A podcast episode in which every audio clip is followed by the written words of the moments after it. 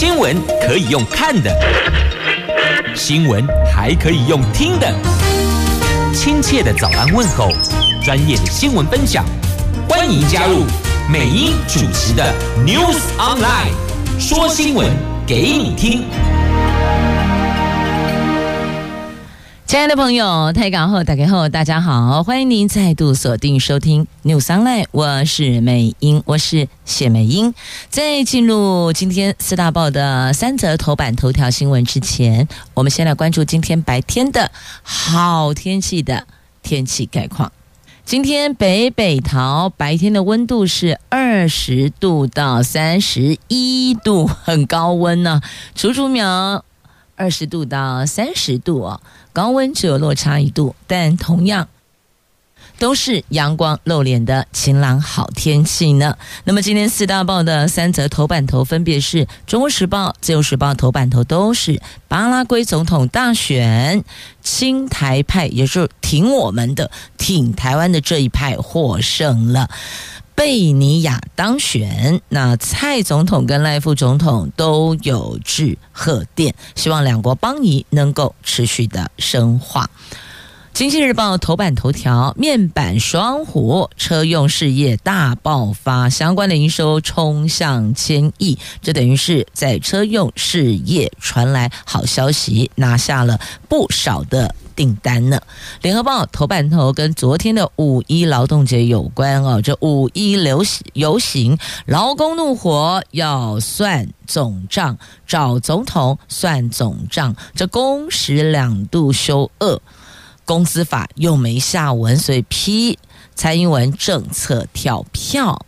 接着我们来看详细头版头条新闻，来看联合报的头版头。昨天五一劳动节，五千人上街头轰绿营执政不及格，这一把劳工的怒火，指工时两度修二，公司法又没下文，所以要找总统算总账，批蔡英文的选举政见。他的执政政策跳票，这劳动政策都跳票。二零二四没选票，这是昨天上街头喊的口号。将近五千名劳工以八年完全执政，劳工算总账为诉求上街游行。五一行动联盟指，完全执政的民进党七年多来却缴出让劳工失望透顶的成绩单，要在蔡英文总统卸任前算总账，而且指民进党必要正视基本工资法专法立法跳票两次工时休恶，造成过劳等等问题，否则劳工朋友将依这一些总账决定二零二四的选票啊。那这一次的游行有四大诉求，包含了第一个。劳工要加薪，国家要恢复；第二个，青年要希望，老年要尊严；第三个，非典要保障，就非典型哦，非典要保障，医护要劳权。第四个，工会要有力，三权要完整。劳工团体要求政府制定最低工资法，落实基本工资三万元，公司一致，国定假日恢复十九天。这个公司公是指这个公务部门的公哦，私私人的私，公司一致。国定假日要恢复十九天，军公叫五一要放假，主张劳保基金非世代矛盾，政府要负起最后支付责任，并且还给劳工完整罢工权，废除权利事项不得罢工限制等等等。昨天这一场五一游行的行动总指挥云林县产业总工会的理事长林永泽说，蔡政府执政期间两次修恶工时，包括了砍掉七天假政策，导致台湾国定假日低于国际水准，也导致今年持续的。补班排班的乱象，行动总领队全国的产业总工会理事长蒋建行说：“蔡政府虽然连七年调涨基本工资，但是还是没能追上飙涨的物价。蔡总统竞选六大政见之一的最低工资法，过去去年过去也只有。”闻楼梯响，不见人下来，等于说你执政七年喽，成果在哪里？这次是。五千人上街头，那劳动部的回应哦，说从二零一六年起，已经连续七年调整基本工资，落实照顾基层劳工的承诺，也保障初入职场的青年劳工薪资权益。国定假日由内政部统一规范，台湾全时工作者的每周经常性工工作时间是四十一小时，已经比南韩跟日本还要少，劳工工时权益已经逐步改善了，所以这。劳动部回应的哦，那当中呢，他有提到这国定假日是由内政部统一规范，所以这一环劳工朋友并没有剑指劳动部，而是直接指向蔡总统，因为不管内政部、劳动部都是蔡政府，所以呢。问总统阿内就丢啊啦。那针对劳动证件跳票，到底这一笔账要怎么算呢？劳工低薪有没有扭转？派遣专法确定还没定定。那么劳保财务黑洞又要该如何解？现在这一块只能靠拨补。但是拨补能够拨补到当时嘞，能够拨补到什么时候呢？这不是一个根本解决劳保财务黑洞的办法，这只是一个拖延而已。所以这一环劳工朋友有声音，那么医护的悲情谁来关心呢？没有全额防疫津贴，所以医护人员也上街头哦。北市医联也组了一支。团队上街头怒吼政府骗人呐、讲到心酸处潸然泪下，还我津贴。好，所以劳工的悲歌，派遣跟劳动移民保障还是不够啊。好，这是在今天联合。头版头条的新闻，因为昨天五一劳动节，那么在中时头版下方也有报道标题，新闻标题中时下的是过劳之岛。说我们台湾的劳工就是过劳，所以劳工向蔡政府算总账。好，中时头版下方有报道，联合在头版头条的新闻。来，接着我们看中时自由头版头条的新闻。那么联合是摆在头版下方，有关我们在南美洲唯一的丙友。唯一邦交国巴拉圭，他们的总统大选，好嘞嘎仔呀，是跟我们比较友好的亲台派、挺台派的贝尼亚动算呐，而且他们在参众院州长都胜选，这样子比较能够完全执政哦。啊，不过完全执政，另外一个问题就是哦，如果万一这个不符合人民期待的时候呢，你在这个国会也没法为。民众去充分的反映声音，因为毕竟都是执政党，所以呢，这最好的民主机制就是谁执政，那么国会就应该是在野党是多席次，这样子比较能够善尽监督职责啦。好，来回到这一个话题上哦。贝尼亚当选，这右翼执政党红党候选人贝尼亚大赢主要对手将近十六个百分点，当选了下一届的总统，任期是五年。他当选前承诺将继续与台湾维持外交关系，他的胜选暂时消除了巴拉圭改投向中国的疑虑。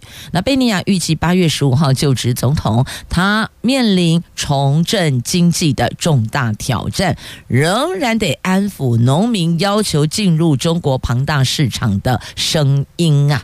那我国驻巴拉圭大使韩志正第一时间就代表蔡总统及副总统赖清德向当选人致贺。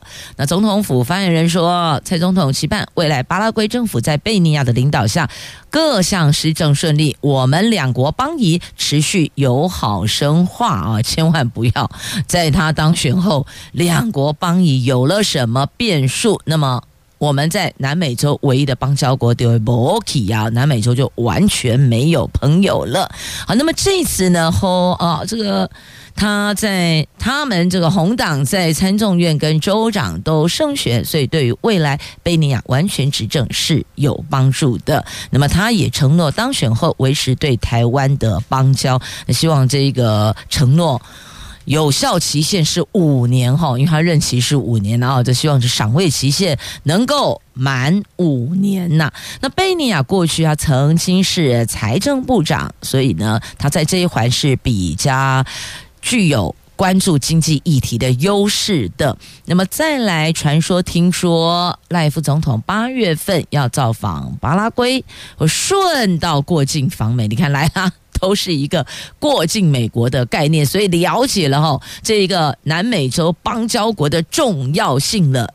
了解不？就跟我们台湾现在在这个位置上的重要性是一样的。巴拉圭就有点像南美洲的台湾，对我们来讲了哦。那么对美国来讲，台湾在中国的这个右边，在台湾海峡这里，我们的战略位置很重要。所以有的时候呢，这个战队位置。很重要，战队队伍更重要啊！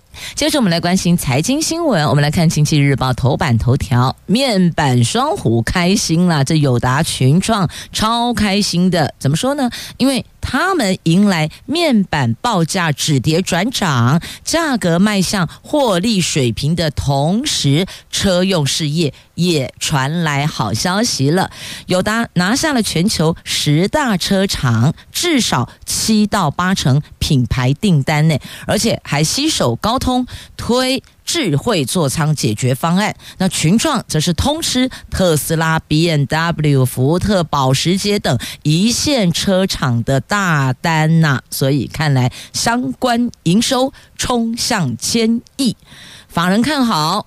这面板双虎今年车用营收合计将达到千亿元，创新高。这个也意味着台湾在车用显示器领域迈向新里程碑。由于车用产品的毛利率远远高于消费性产品，在面板报价止跌、车用事业爆发下，这面板双虎是力拼重返荣耀啊！你看友达。强攻智慧座舱，夺十大车厂里边七成到八成的订单，而群创则是。打进一线车厂接单，打进了特斯拉、福特、BMW、保时捷等这些一线品牌的供应链，这真是好消息呢！来，好消息的还有这三大退休基金：劳动基金、国民年金保险基金、公务人员退休抚恤基金等等，第一季赚。赚多少？赚两千七百零九亿，收益率达到百分之四啊！这随着国际金融市场行情回升，我们这三大主要政府退休基金今年一月到三月累计获利共达两千七百零九亿。那劳动基金运用局昨天发布劳动基金最新绩效，成立到现在到今年三月底止，规模是五兆六千六百五十四亿。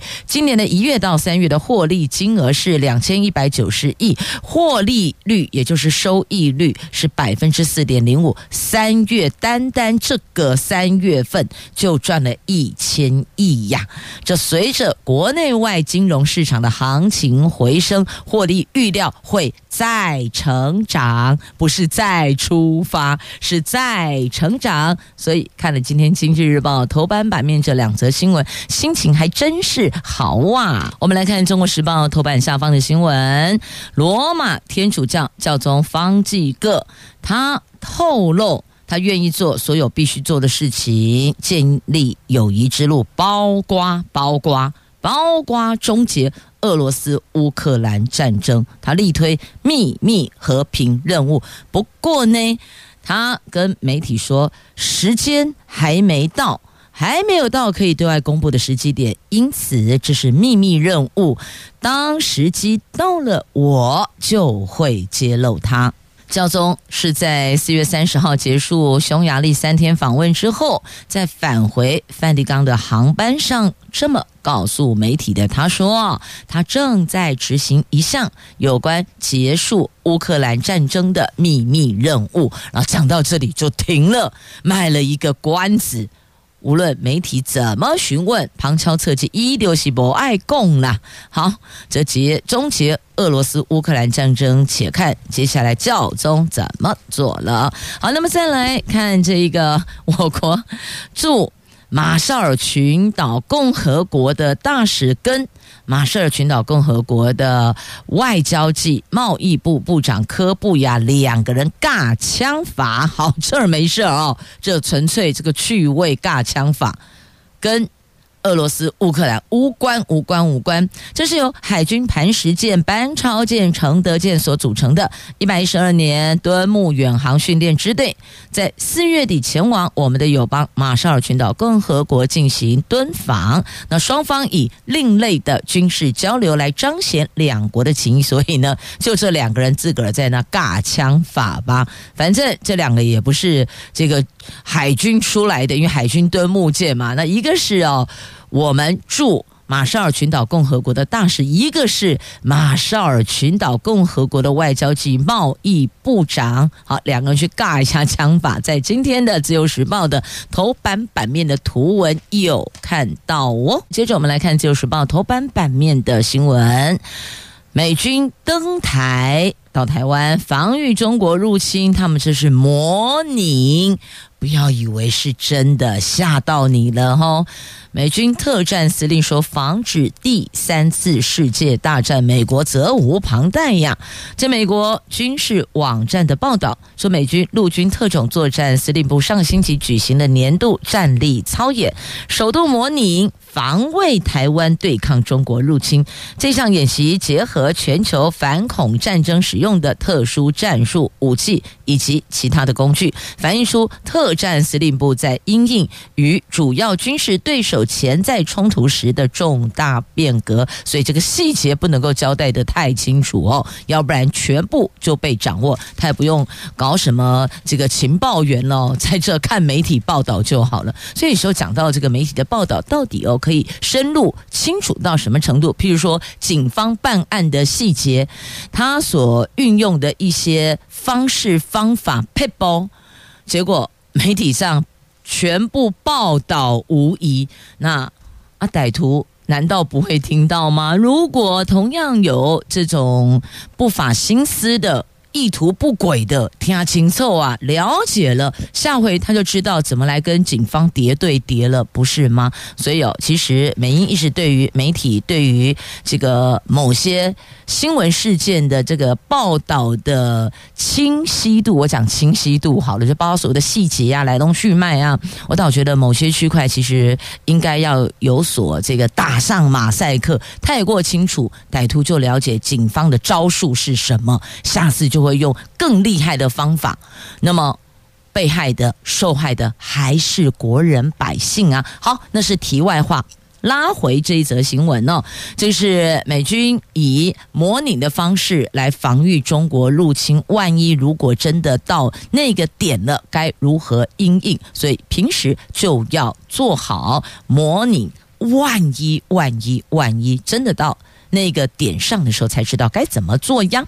好，那么接着再来，就是《自由时报》头版下方，你看，人生有人用余生去爱，有人用余生去做来不及做的事情，免得徒留遗憾。但有的人必须用他的余生，就是接下来的生命，去弥补他所犯的过错。好。这是枪杀咖啡商的教唆者跟枪手判无期徒刑。法官说，希望也期待期盼这两个人透过接下来的生命去弥补死者家属，就是透过余生弥补死者家属。这是发生在前年前年哦，新北市新店的何姓咖啡商被行刑式枪击命案。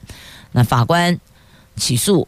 这两个人最后判刑无期徒刑。其实哦，也坊间有许多的声音呐、就认为说这一命偿一命啊。那法官是说要让这两个人透过接下来剩余的生命去弥补死者家属。那问题是，阿判无期徒刑了，你要怎么用余生弥补家属呢？你是要靠你接下来的生命去赚钱来弥补家属？因为原来这个人可能是家庭经济所得主要的这个支撑者、支持者。那用这样的方式，是你关在高墙里边，你能够有什么很很丰沛的收入吗？这也是一个问号。好，不太清楚。那法官总有他的想法哦。那么，这是在今天自由时报头版下方新闻结论告诉我们：歹事不可做，歹路不可行啊。好，那么接着再来动保法修法急转弯，够登谁呀啦？现在不禁止夜市捞金鱼了，吼、原来禁止夜市摊商让民众付费捞金鱼后带走，遭到摊商痛批。政府既没来沟通，也没有配套。农委会你是假霸行营是不？没事可做吗？由于反弹声浪过大，农委会修法方向大转弯。昨天晚上紧急改口，将优先禁止夜市摊商提供付费游戏换天竺鼠。换兔子等哺乳类动物，暂时不纳入捞金鱼和捞乌龟等水族类，代表夜市又可以捞金鱼了。好啦，这个登来登去哦，有时候转的不好哦，可能也可以漏掉呢哦，漏掉就会伤到选票了。安内有了解不？结果嘞，结果嘞，来，结果嘞，还有这一则，我们来看，在浊水溪捡到宝。以为这是一颗石头，竟然是水晶之王！哇，这不就是和氏璧的翻版了吗？来，南投县一名李姓民众在浊水溪捡到了一颗跟挖工赶换这么大颗的石头，清洗后发现，这个是因分布最广、产量比较丰富而有“水晶之王”称谓的白水晶。经过灯光照射，外观还浮现山水画般景致。他说：“真是捡到宝了呢！”这个结果捡到好啦！今天的智慧新都在桃园，邀请朋友们关心我们桃园的交通话题，邀请到节目中桃园。市政府交通局局长张新福张局长，局长好。呃，美丽的呃主持人美英以及各位听众朋友，大家好。张市长哦，他在竞选的时候有提出了幸福里程，那确实在当选之后也针对政见逐一去兑现。那首先我们先来关心幸福里程三十公里和一千两百元月票推动的情形。那我们先针对幸福里程的部分，好的，来。了解目前推动的状况。好，呃，张市长呃竞选的时候提出了一个呃桃园幸福里程三十公里。那么这个政策呢，其实它分成两部分。好，第一部分就是 U Bike 从本来三十公里呃三十分钟免费哦，我们延长到六十分钟免费。那这项政策呢，也已经从四月一号正式呃开始了。好，那另外呃二十公里是指的是呃桃园市区公车。二十公里免费哦，这一部分，所以等于是一个是十公里的 U Bike，一个是市区公车的二十公里，所以十加二十等于三十。是的，好，那还有一千两百元那个月票推动的情形，都是我们大家所关心的。那我们先来看公共自行车的部分，目前的建制情形呢？好，那么在 U Bike。六十分钟免费这一这一部分呢，我们呃刚刚讲过，已经从四月一号正式开始了哈。对。那么我们预计可以因为这样子，让这个 Ubike 的呃使用者，本来三十分钟他有点赶哦，这个有一点还车的压力。那现在开始呢，他还车啊轻轻松松的六十分钟之内才还就可以了。所以让这个通勤的、上学的哦，甚至假日来休闲的这些朋友们呢，骑乘。U bike 呢更加的充裕哦，那这个时间呢，呃，就可以呃很多品质，好来游玩这样子。那这一部分我们预计应该可以再刺激增加百分之十五的使用者。哦，那也必须要有那么多的 U bike 的租借点呐、啊。是。那针对这个部分建设的状况，嗯，那 U bike 的租借点现在目前呃我们。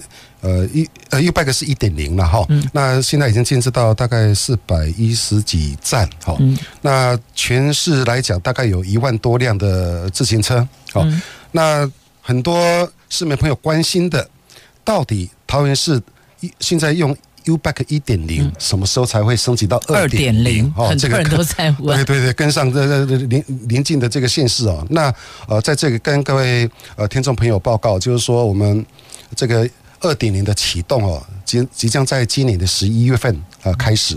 那么我们呃今年会开始做升级的招标。好，那么预计在明年呢，就可以开始来啊建置二点零的系统。嗯，那有人提出疑问，那个系统是否可以融入、可以衔接呢？哦，那这个就非常遗憾哦。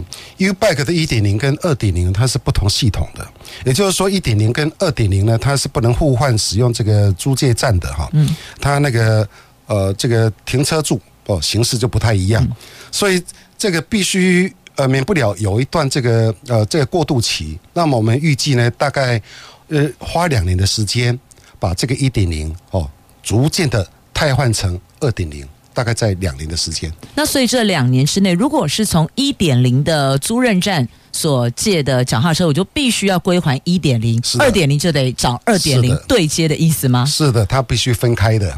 哇，那所以这个站点的部件，可能接下来会有很多朋友会有一段时间非常不方便。譬如说，我们住家的外面是一点零，可是呢，我的学校亦或者我的公司旁边是二点零。对，那这一部分我们也想到了哈，我们就打算就是将我们怎么来替换呢？我们就是呃，从这个一点零的站位里面啊，也许我们就先分三分之一换成二点零，然后再慢慢再慢慢的换。一半二分之一，然后再过来三分之二了，然后再过来全部换掉，大概以这样子的一个形式。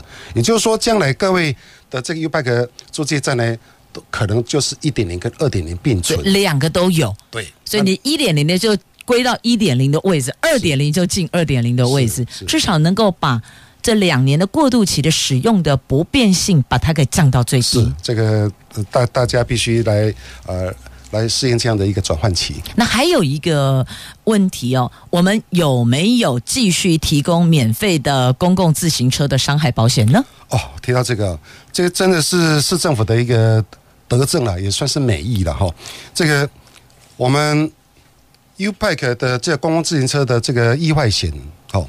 一开始是没有这个保险公司愿意乘坐的哈，嗯，那么在一百零七年，然后市政府这边跟这个中央的经管会这边好不容易啊，哈，我们终于找到业者来乘坐，嗯，那么也就是说，也就是说，从一百零七年之后，我们正式的提供市民朋友免费的意外险的投保，嗯，但是大家要知道，意外险的投保根据这个保险法的规定啊，必须当事人啊，必须去签具这个同意。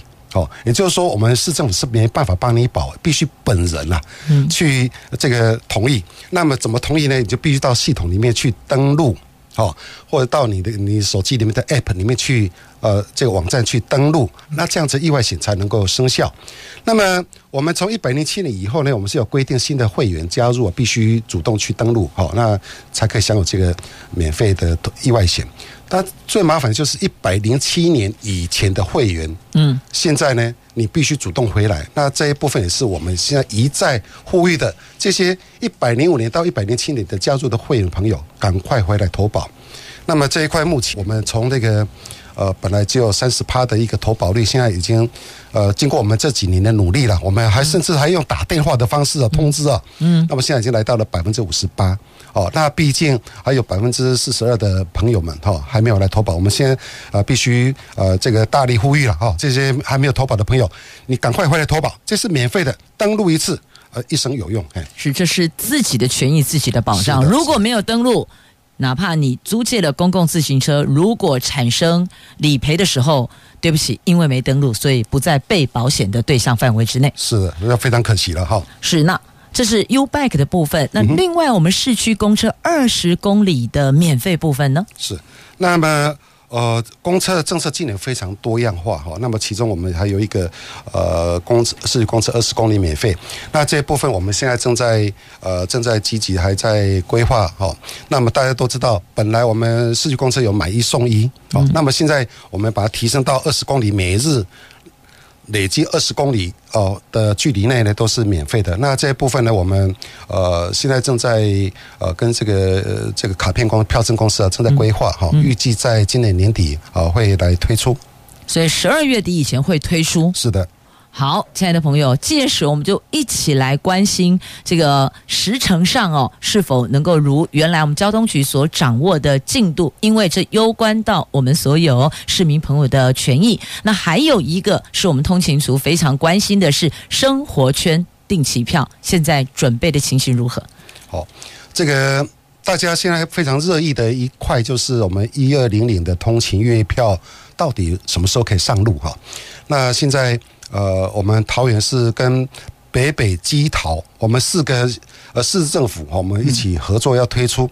呃，我们目目前的规划呢，就是呃，将来呃民众只要购入这个一千两百块哦，取得这个月票之后呢，那么在三十天之内，在这个呃这个基隆、台北、新北跟桃园这个四个市里的市辖里面呢，你使用这个公车啦、捷运啦、U-Bike 啦。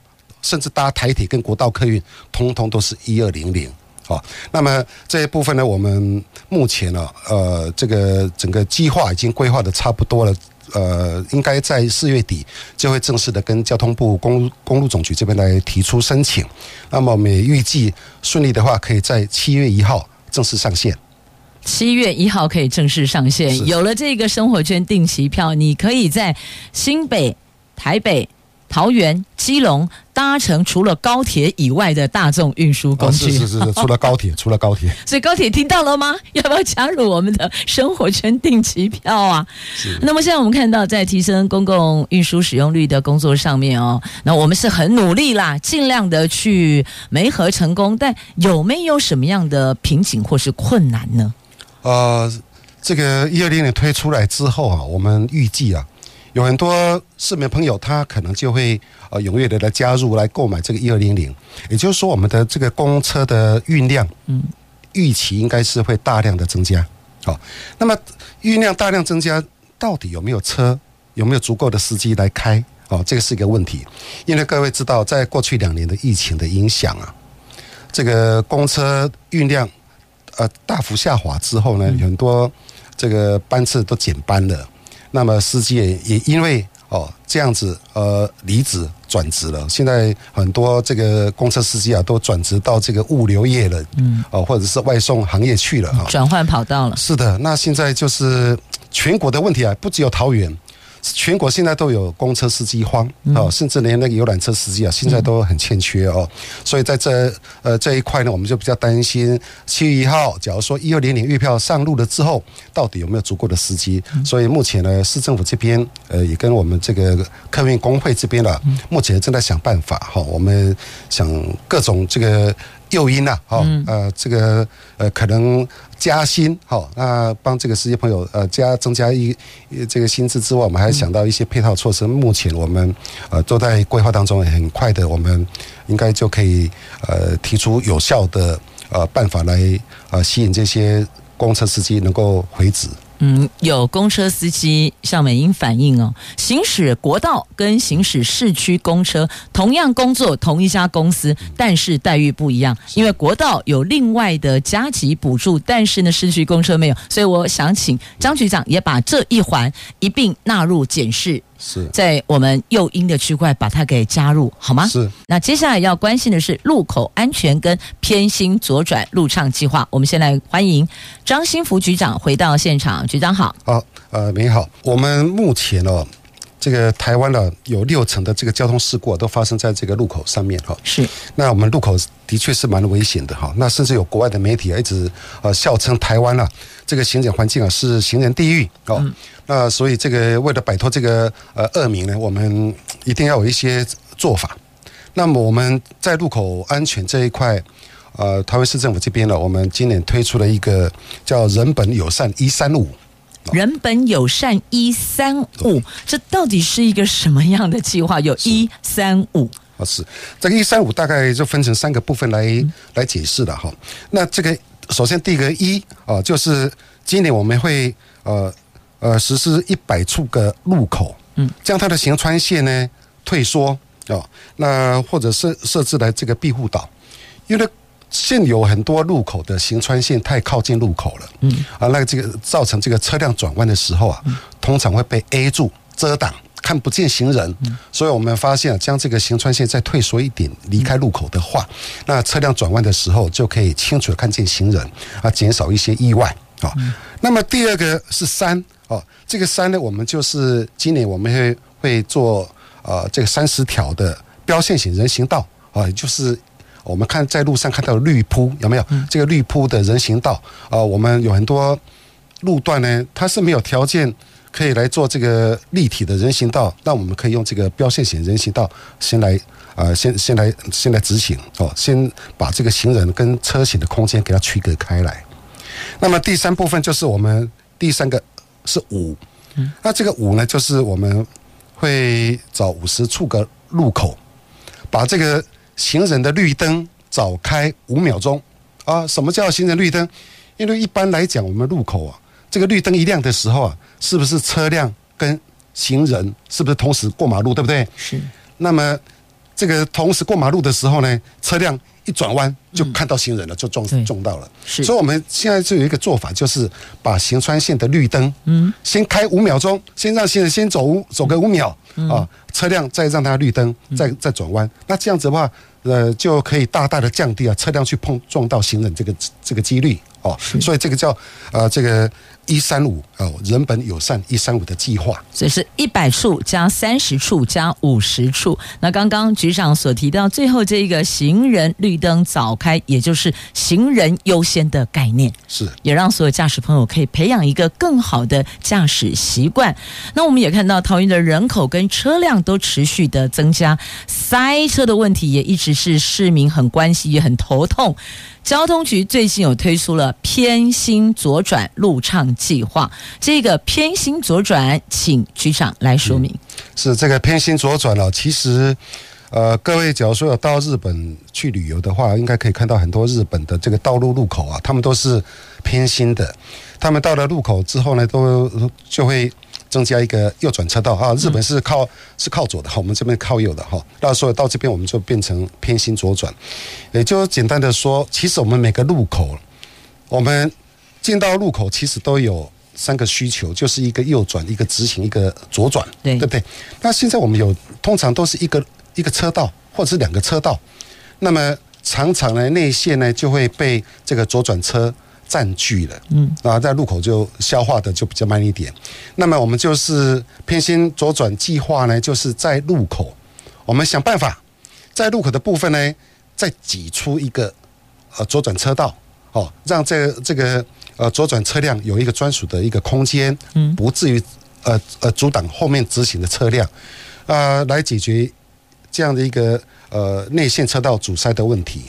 来提高我们的效率啊！局长，这是不是就是我们在路口看到的黄色槽化线，然后旁边再挤出一个不是太长的车道，提供左转车专用？啊，对对对，我们呃为了这个标示啊，这个这个这样的一个渐变啊，增加一个车道，所以我们在呃路口呃这个渐变的的地带呢，我们就会画一个黄色的槽化线啊。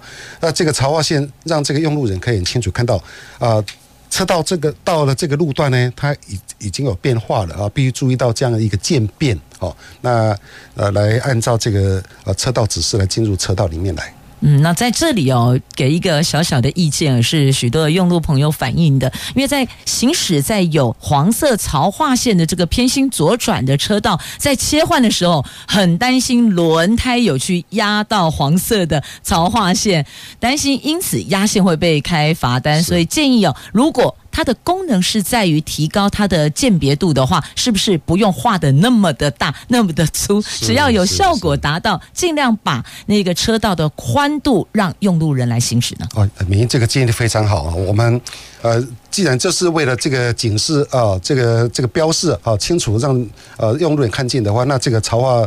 呃，槽化的面积啊，这个宽度也许可以不用那么宽了，稍微瘦身一下。哎，这个我们来研究好不好？我们来调整啊，这个没问题的。好，总之我们就是滚动式检讨，然后改进。务必要让所有的道路的路口本来过去有每丁每当能够尽量的消化车流，这就是我们的路畅。那接下来要关心的是机车族的朋友们，我们政府有没有针对机车驾训补助做一些协助的这个政策，做一些宣导呢？有，呃，这几年哈。中央政府跟地方政府大家都在提倡，考机车驾照之前必须上驾训班。好、嗯，那么大家都知道哈，在以往啊，呃，我们那个年代了哈，这个考驾考机车驾照呢，都是这个哥哥教弟弟哦，这个姐姐教妹妹。啊，这个呃，骑个到呃，骑个几次之后呢，哦，再到这个庙庙这个大庙前面哦，广场再再去这个这个试骑一下，然后就去考驾照了。嗯哼。那么这样子这个的考驾照的方式哦，就有一些错误的观念哦，就会延续一代又一代。嗯。那么我们会觉得考机车驾照应该要跟考汽车驾照一样啊，嗯，应该有一个正规的训练才可以。嗯。那么事实上。呃，我们也这个交通部也透过这个委托研究，也发现，嗯，有经过这个正规的机车驾照啊驾训班的训练出来的，嗯哼，这这个这个机车骑士呢，是他在那个违规率方面呢，啊，比起那没有受过呃驾训班的哈，啊，少了大概一半。所以等于是有效的，可以降低车呃机车事故，事故降了大概三分之二。是，所以这个等于就是有具体的成效啦。那所以想请问，目前还有名额吗？啊，有。那目前我们大概呃，我们这样子这样子，我们就是呃，这驾训班大概费用呃，大概在三千六到四千不等。嗯。那么现在有优惠的补助办法。这个中央呃公路总局这边哦，补助了一千三百块，是。那么台湾市政府交通局这边我们加码，嗯，在一千三百块，也就是两千六哦。那么现在名额还有很多很多哦。我们今年预计呢，呃，这个潜力签名我们都是呃两千六来补助哦。那么我们今年呃这个整个工种的的的补助的数量应该可以到呃五千多人了哈。那目前名额还有很多，那希望。这个即将考驾照的，赶快把握这个时时机，赶快来报名。好，那请问局长，这个资格条件有限制，户籍在桃园市的市民吗？有，呃，这个桃园市市民的，哦，就十三区的市民都可以。好，那详情请上交通局的网站来了解。那当然，我们有一些坊间的合格的驾训班，也可以提供您做选择。那资讯都在我们网站上面。是的，今天谢谢交通局局长张新福张局长，局长，谢谢您，谢谢，也谢谢朋友们收听今天智慧新都在桃园，我们下次空中再会了，祝您行车平安，拜拜，拜拜。